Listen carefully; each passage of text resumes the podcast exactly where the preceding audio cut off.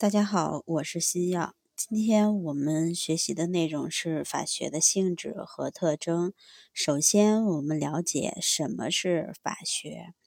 法学是研究法、法的现象以及与法相关问题的专门学问，是关于法律问题的知识和理论体系，是社会科学的一门重要学科。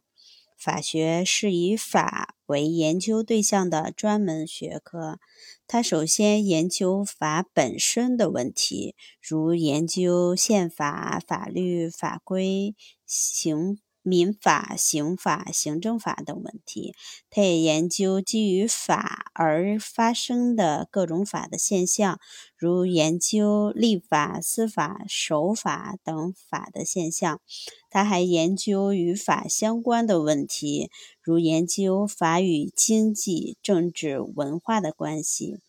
研究法和法的现象的发展规律等。法学是关于法律问题的知识和理论体系，而不是零碎的法律观念、认识和思想的简单相加。法学是人们的法律观念、认识和思想。经过发展而达到系统化的程度后而出现的，是人们的法律观念、认识和思想的高级形态。法学是社会科学的重要组成部分，同其他学科有密切的关联。法学所研究的法、法的现象以及与法相关的问题，属于社会生活的基本现象和基本问题。因而属于社会科学。社会科学包括诸如经济学、政治学、法学、社会学在内的一系列学科，它们是既相互独立又密切联系。法学的研究对象不同于其他学科，这是法学能够独立于社会科学之中的主要原因。法学的研究对象同其他学科的研究对象又经常交织在一起。法的调整涉及社会生生活的各个基本方面，大量法律问题并非单纯的法律问题，而是法和其他领域的交叉问题，或双边亦或多边问题。社会生活其他领域的问题，往往也可能甚至必然演化为法律问题。这些情形的存在，又使法学不能不同其他学科有着千丝万缕的联系。作为社会科学的组成部分，法学具有其科学性。这主要是因为法学可以反映人们期望在法和法的现象问题上达到真理性认识境界的科学追求。事实上，人们在实现这一追求的过程中，也的确能够获取大量的符合科学标准的结果。然而，法学具有科学性，不等于所有法学都是科学。嗯，这里需要我们重点实际的就是什么是法学。法学是研究法、法的现象以及与法相关问题的专门学问，是关于法律问题的知识和理论体系，是社会科学的一门重要学科。法学的特征为其具有科学性。法学的产生以法的产生为前提。没有法，就不可能有法学。法学是在法发展到一定阶段，是在人们对法的认识达到一定程度时才产生的。在促成法学产生的种种条件中，立法的广泛发展和专门研究者的出现是尤为重要的两个条件。法学产生后就向前发展着，这种发展从历史的角度看，造成了古代法学和近代以来法学的区分；从学术流派立场观察，造成了自然法学派、分析法学派、历史法学派、哲学法学派、社会法学派、规范法学派、经济分析法学派。从世界观和方法论的结合上审视，则有马克思主义法学和非马克思主义法学的分野。这里我们需要实际的就是法学的产生条件。法学的产生是以法的产生为前提的，没有法就不可能有法学。另外还有两个比较重要的两个条件，就是立法的广泛发展和专门研究者的出现是法产生的重要条件。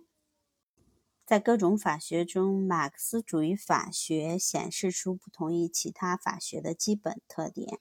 其一，嗯，马克思主义法学坚持唯物主义的观点，认为法所体现的意志不是凭空产生和存在的，而是归根结底由经济，特别是社会物质条件所决定的，其具有客观性。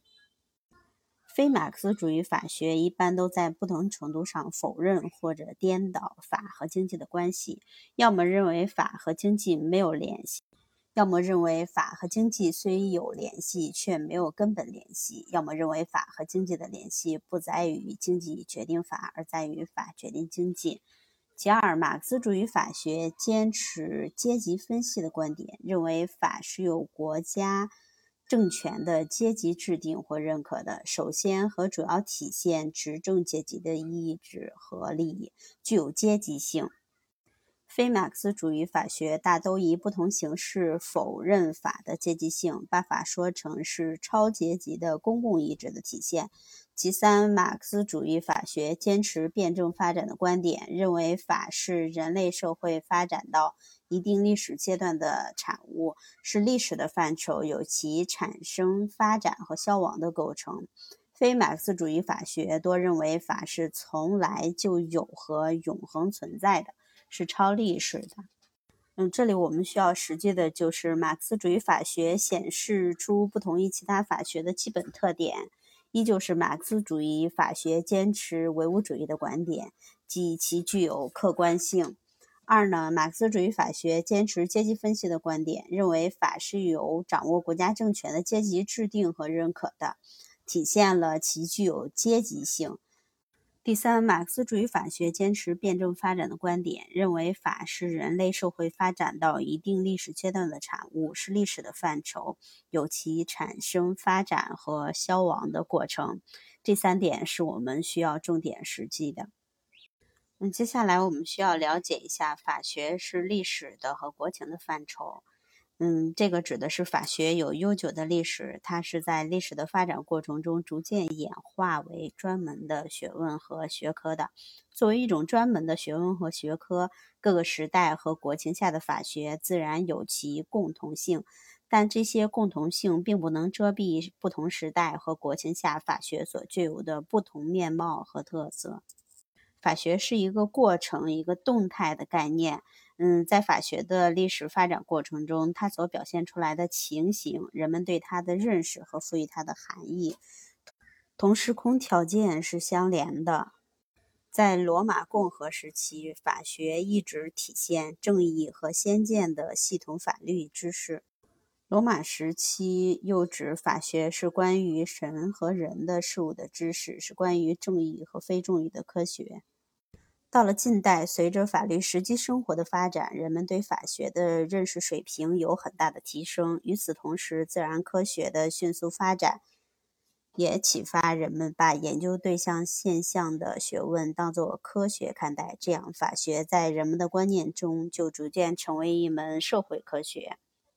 不过，在法学究竟是什么样的学问和学科的问题上，至今仍有种种起见。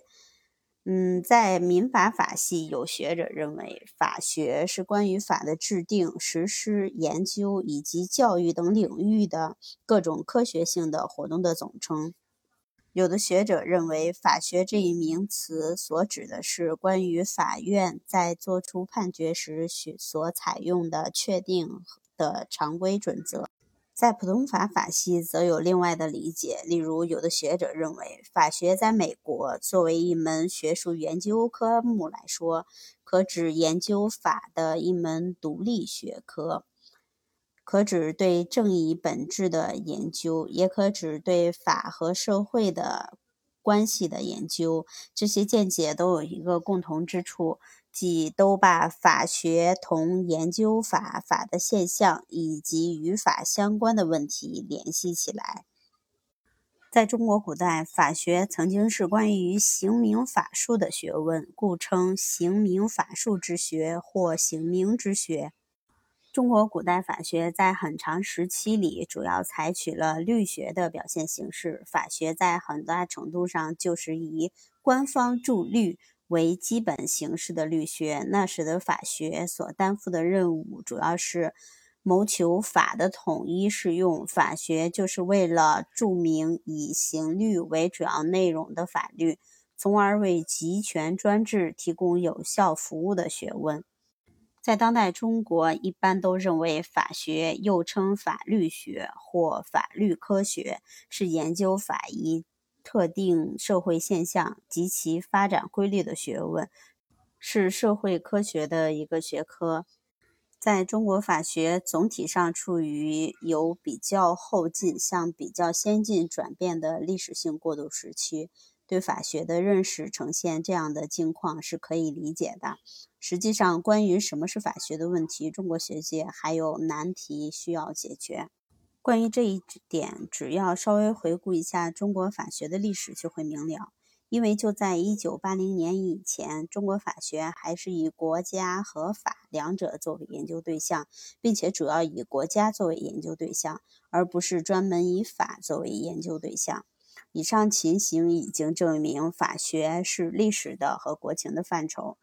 这部分我们作为了解即可。另外，法学是经世致用的学问。法学就其根本性质而言，属于经世致用的学问。所有的人文社会科学都是社会生活的反应，都必然对社会生活发生影响。影响的方式可以粗略分为两类：一是直接影响社会生活，或是以直接影响为主，同时也兼有间接影响；二是间接影响社会生活，或以间接影响为主，同时兼有直接影响。直接和间接影响的主要分界在于，前者直接以社会生活为研究对象，直接设计或服务社会生活；后者通常并不直接研究或设计社会生活，而是通过影响社会主体来影响社会生活。法学首先和主要是可以对社会生活发生直接影响的学科，它直接影响法治。直接影响立法、司法、守法、法律监督以及其他法律活动和法律制度，并进而影响整个社会生活。法学同时也可以间接影响社会生活。说法学主要是对社会生活发生直接影响的学科，不等于说在法学领域不能开展抽象研究。像法哲学、法学学之类的法学分支学科就比较抽象，它的存在价值主要是为整个法学，特别是部门法学提供理论指导或综合服务，使法学的实在价值得以更好的发挥，从而间接的服务法律实际生活。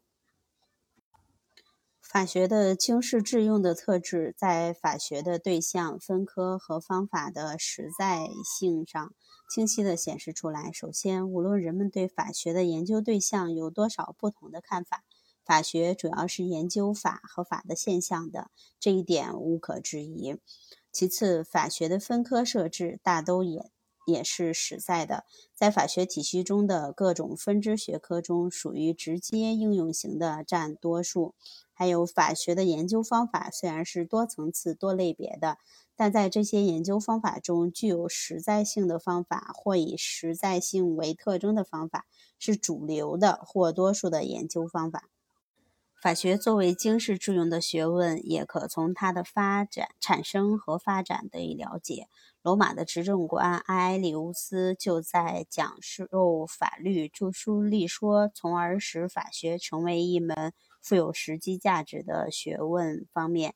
做出富有成效的努力。中国法学始于先秦，初称刑名法术之学。汉代有了律学，其主要内容和研究方法就是对现行律例予以注释。后来，无论中西法学在其发展过程中，其主流现象都表明了它是经世致用的学问。这部分是对法学的经世致用进行了解。